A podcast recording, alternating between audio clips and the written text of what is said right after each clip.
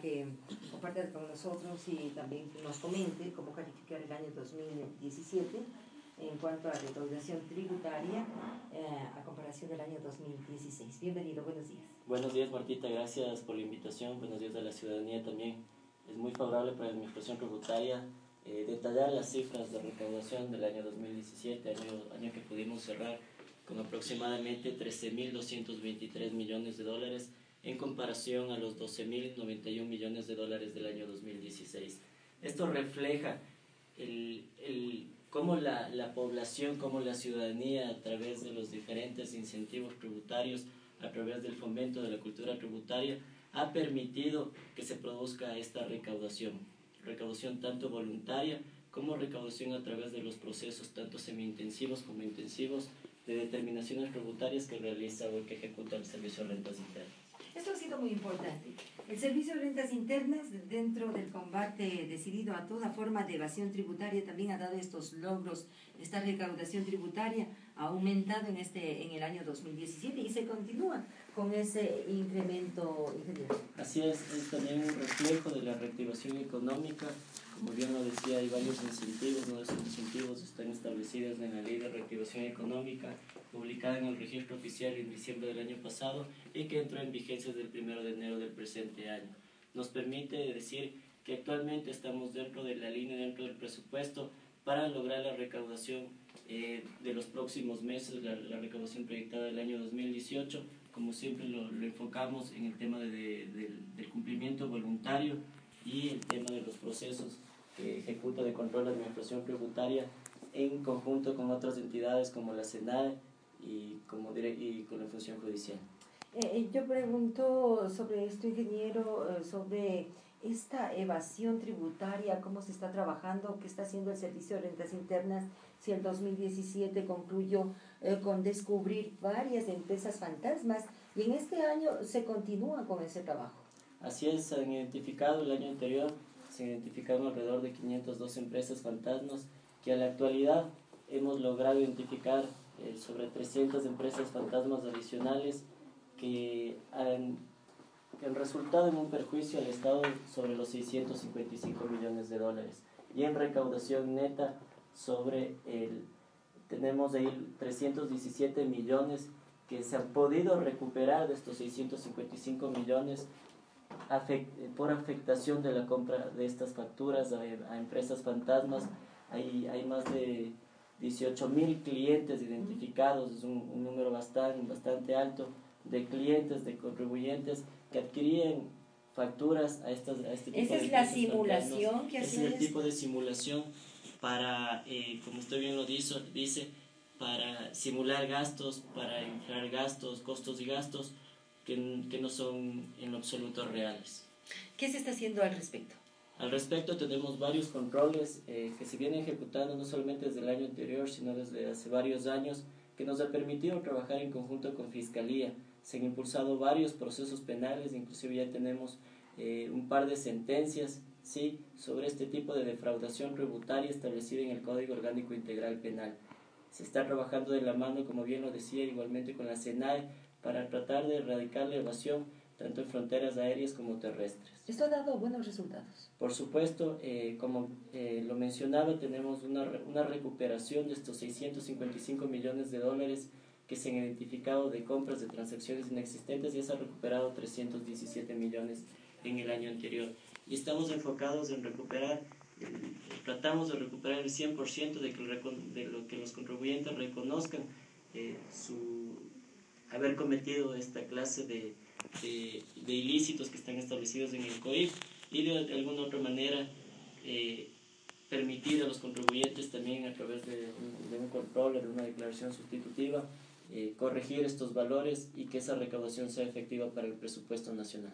En este año uh, se eh, detectaron 303 empresas fantasmas en estos 500, en el 502 empresas del año anterior. Y en, este, en, este finales se logró identificar entre finales del año anterior e inicios de este año sobre 300 empresas fantasmas que es producto del, del control intensivo que realiza la administración tributaria día a día que también es a, es a través de las denuncias tributarias usted tiene que tener claro la ciudadanía que también, eh, que también puede ingresar sus denuncias tributarias cuando se le ofrezca este tipo de, de facturas para inflar costos y gastos, tenemos varios medios en los cuales pueden eh, detallar su denuncia a través de la página web, a través del, de las agencias a nivel nacional, inclusive tenemos nuestro aplicativo móvil. Todas estas herramientas están prestas a recibir las denuncias de los ciudadanos en, en estos temas enfocados a la defraudación tributaria. Esto también ha sido bueno, ingeniero, las denuncias de la comunidad que ha llevado al SRI a descubrir también estas empresas fantasmas. Así es, nos ha permitido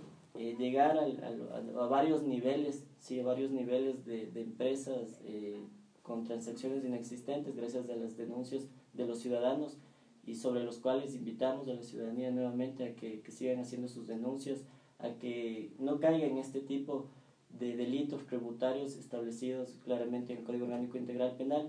Y si requiere asesoría, toda la, la, asesoría es totalmente gratuita, la asistencia en nuestros canales que tenemos a nivel nacional es totalmente gratuita para que el contribuyente haga correctamente sus declaraciones, presente correctamente sus anexos. Y ese es uno de los temas también que queríamos informar a la ciudadanía sobre las obligaciones del calendario tributario actual. Sobre todo, esto era algo muy importante. ¿Cuál es el calendario tributario que está em, manejando el Empezamos en el presente mes de enero con la presentación de la proyección de gastos personales para el año 2018. ¿Cuándo concluye esto? Hay mucha expectativa también dentro del sector público. Así es, el, la proyección de gastos personales se debe presentar hasta finales de este mes para que eh, las personas en relación de dependencia con ingresos que superen la fracción eh, básica desgrabada, sí, eh, que para el año 2018 está establecida en 11.270 dólares, puedan proyectar sus gastos personales tanto de vivienda, de educación, de alimentación, vestimenta y salud. Es muy importante recordar a la ciudadanía que uno de los incentivos establecidos en la Ley para la Reactivación Económica es la inclusión de arte y cultura en el rubro de educación. Nos podemos deducir este tipo de, de, de facturas, de gastos que nosotros incurramos en arte y cultura.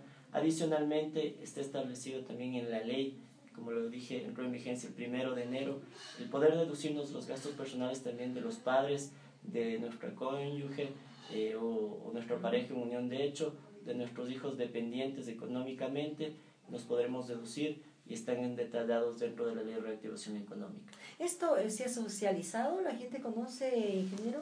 Nosotros tenemos varios canales de socialización, como ya lo decía, se trata de llegar a la, a la, población masivamente a través de estos medios, medios masivos. Eh, inclusive tenemos eventos de capacitación programados igualmente en nuestro calendario tributario para que los contribuyentes, asesores contables, asesores legales eh, puedan capacitarse de una manera adecuada, de una manera gratuita, dentro de los cursos de capacitación que se ofrecen a través de la página web del Servicio de Rentas Internas. Esto es lo que tiene que ver a la, a la proyección de gastos personales que concluye a finales de enero. Así es. Eh, ¿qué, ¿qué, otras, eh, en cuanto al calendario tributario, eh, tributario qué más se tiene, ingeniero? Tenemos la presentación en el mes de febrero del anexo de gastos personales, pero esto en referencia al año 2017. Recordemos que eh, debemos presentar nuestro anexo de gastos personales cuando nuestros gastos, los gastos que nosotros proyectamos en el año 2017 superan el 50% de la fracción básica desgrabada, es decir, hemos proyectado sobre 5.645 dólares del año anterior y sobre eso debemos presentar el anexo de gastos personales. Recordemos que el rubro de arte y cultura está incluido en el presente año 2018 en la proyección, ¿sí? En el, en el, el, anexo de gastos personales del año 2017 están, los, están los rubros de, de, vivienda, de educación, de alimentación, vestimenta y salud. Eh, quiero recordar a la ciudadanía, en el rubro de vivienda eh, podemos deducir gastos so, sobre un porcentaje del 0,3% veces de la fracción eh, básica desgrabada, al igual que la educación, al igual que la alimentación y la vivienda. El rubro de salud podemos deducirnos hasta 1,3 veces eh, la fracción básica desgrabada eh, para el año 2017. Tenemos muchas facilidades en, en, la página web del Servicio de Rentas Internas, nosotros podemos acceder para, de acuerdo a nuestro noveno dígito que empieza en el, en, en el dígito 1 desde el 10 de febrero, podamos ir presentando hasta el dígito 0 que es el 28 de febrero.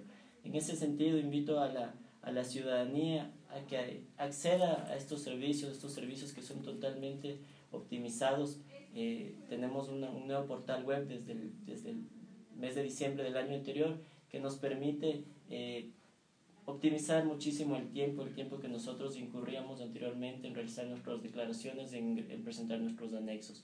Eh, quiero hacer hincapié también que todo, el 100% de facturación electrónica, nosotros lo vamos a poder visualizar en nuestro anexo de gastos personales, vamos a poder vincular a, a uno de estos cinco rubros que detallé anteriormente y va a ser muy, muy fácil, muy ágil el ingreso de este anexo de gastos personales. Eh, ¿Qué pasa con quienes incumplan eh, con estos eh, con este pedido, con, especialmente con el proyecto de gastos personales? Sí, nosotros tenemos, bueno, está establecido eh, una, sanciones en el caso de que, no se, de que se incumplan, sí, eh, de acuerdo a la, al, al, al, tipo de, de, contribuyente, ahí está, hemos establecido una, un, un monto de sanciones, sí, que van desde los 30 a 35 dólares en, adelante. También, eh, sin embargo, lo que, lo que pido a la ciudadanía es que, que ingrese este tipo de servicios porque es totalmente óptimo, totalmente ágil, no va a tener mayor dificultad como el, la gran cantidad de contribuyentes ya está en facturación electrónica y esta información ya está en línea para poder visualizarse por parte del contribuyente. Hay personas que no hacen esta proyección de gastos personales y son descontados de sus roles de pago. Sí, hay también que les invito también a la ciudadanía en este caso que, que haga también, puede ingresar su, su denuncia respectiva debido a que si hay una retención por parte del empleador y eso no se ve reflejado dentro de su declaración, eh, puede hacer el, el, internamente primero un, con su empleador e inclusive puede ingresar una denuncia tributaria a través de nuestros canales eh, vigentes. Muchísimas gracias, ingeniero, eh, por acompañarnos en esta mañana. Muy importante eh, su visita y sobre todo la información. Muy amable, Martita, igual a la ciudadanía. Eh, también recordarle que su declaración de impuesto a la renta, tanto para personas naturales en el mes de marzo y para sociedades en el, en el mes de abril, está totalmente optimizada a través de los servicios virtualizados de la página web del Servicio de Rentas Internas. Y Igualmente, si requieren capacitación, eh, que, que, accedan a los cursos totalmente gratuitos que ofrece el Servicio de Rentas Internas. Muy amable, Martita. A usted, muchísimas gracias, el ingeniero Diego Zapata, de, de jefe zonal eh, del Servicio de Rentas Internas, estuvo con nosotros en Al Día con Vigil. Muy amable, Martita.